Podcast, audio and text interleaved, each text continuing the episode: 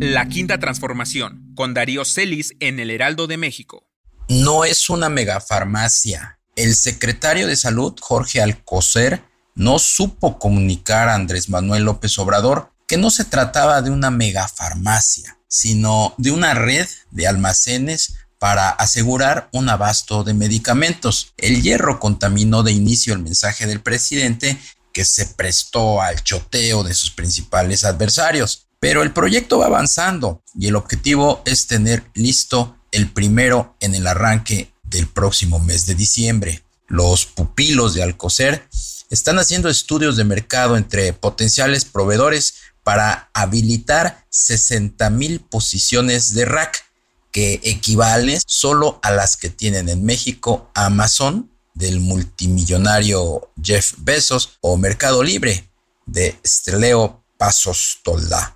Una opción que se está evaluando está en Cuautitlán, el CPA Logistics Center de aproximadamente 84 mil metros, propiedad del Fondo Corporate Properties of Americas, que dirige Marcelo Durán. Otra posibilidad es el centro logístico Tepozpark en Tepozotlán, también en el Estado de México, perteneciente al fideicomiso especializado en bienes raíces FUNO de Moisés Elman. En esa misma entidad está el Ex Center Teoloyucan Industrial Park, que cuenta con 48 hectáreas de superficie que desarrolla la estadounidense EQT Center, que lleva a Ricardo Serrano. Apunte también el TechMex Park, que desarrolla el mismo Funo en las inmediaciones del nuevo aeropuerto internacional Felipe Ángeles, el cual será el hub logístico multimodal más grande de América. La idea es crear un gran espacio para almacenar bienes terapéuticos para atender los picos y valles en la oferta y a la vez crear un mecanismo para que estén principalmente en antibióticos, antivirales, oncológicos y hemoderivados principalmente.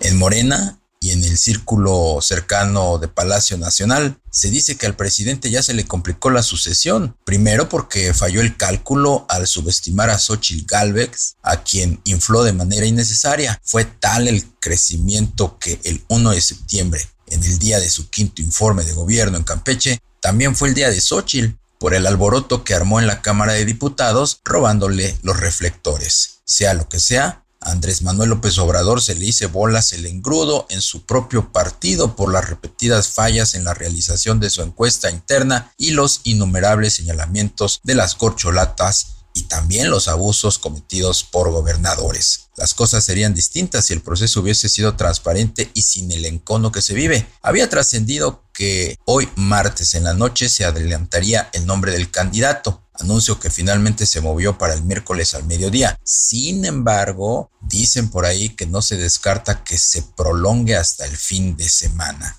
Mientras en el ámbito federal empieza a haber definiciones para las candidaturas presidenciales, quien anda muy feliz es la alcaldesa de Iztapalapa, Clara Brugada. A la callada sigue sumando reconocimientos por las acciones de gobierno que la han distinguido en materia de innovación para el desarrollo social las llamadas utopías, uno de sus programas insignia para el fomento del deporte, la cultura, salud, convivencia familiar y el arte, fue nuevamente reconocida como espacios realmente exitosos para el beneficio de sus habitantes en la entrega de los premios que cada año otorga la revista Alcaldes. Y todavía tiene otros programas que le pueden sumar adeptos, como los caminos libres de violencia para las mujeres. El juicio que se mueve es el de Rosario Robles.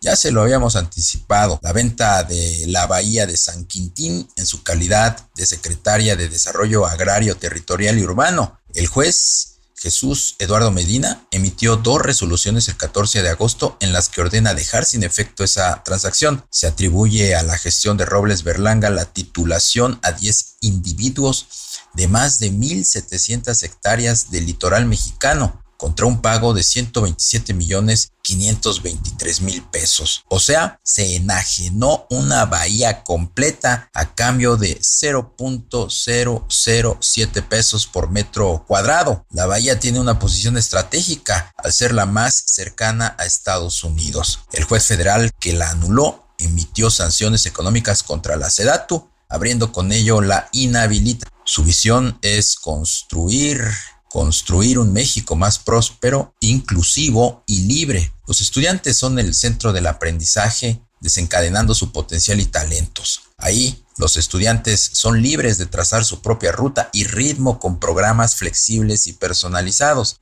El enfoque eh, digital toma lo mejor de la interacción presencial y digital, creando experiencias inmersivas que permiten desarrollar las habilidades que requiere el mercado laboral. El rector de la Universidad de la Libertad es Jorge Díaz Cuervo. De los 10 millones de pasajeros anuales que se estima pierde el Aeropuerto Internacional de la Ciudad de México con la reducción de 52 a 43 operaciones por hora, el nuevo Aeropuerto Internacional Felipe Ángeles podría quedarse hasta con el 90%. El general Isidoro Pastor está muy activo operando por varios frentes para darle rentabilidad a ese nuevo aeropuerto. Hay un par de proyectos relevantes. Por un lado, construir en la misma reserva territorial una mini refinería para tener acceso a turbocina a precios bajos, proyecto que dos empresas privadas ya presentaron, y desarrollar una suerte de puerto seco para recibir la carga directamente del puerto de Lázaro Cárdenas a través de Ferromex de Germán Larrea. El AIFA va a alcanzar su punto de equilibrio el año próximo. Ayer se confirmó la salida de Javier May del Fonatur. Se va a buscar la candidatura de Morena para la gubernatura de Tabasco. El proyecto del tren Maya quedó en manos de Oscar David Lozano Águila. El general de la Secretaría de la Defensa Nacional va a tener que hacer frente a los gastos extraordinarios y reclamos presentados por los consorcios constructores de los tramos 1, 2, 3 y 4. Léase Carso, Asbi, Indy, Ica, Motangil, Latam y Alstom mismos que rondan los 30 mil millones de pesos. Tal cual adelantamos, el gobierno de Chiapas canceló ayer la licitación del circuito interior Chiapas de Corazón, valuado en alrededor de 2.300 millones de pesos. Las huestes de Rutilio Escandón lo declararon desierto. La única oferta no fue solvente, fue la del consorcio integrado por Coyatoc Construcciones, Trituradora Soconusco, operadora y desarrolladora Naokil, Estructuras y Puentes del Sureste, ALZ Construcciones, Coninte Occidente y constructora Gervisur. El mismo viernes, fecha límite para cumplir el compromiso, Landsteiners Scientific de Miguel Granados realizó el primer pago a los acreedores al que se comprometió en su convenio concursal. Como le informamos ayer, fueron 107.5 millones de pesos al Banco Mex, que dirige Luis Antonio Ramírez. La Quinta Transformación es una columna de Darío Celis en el Heraldo de México. Encuéntrala en nuestro sitio web y síguenos en redes sociales.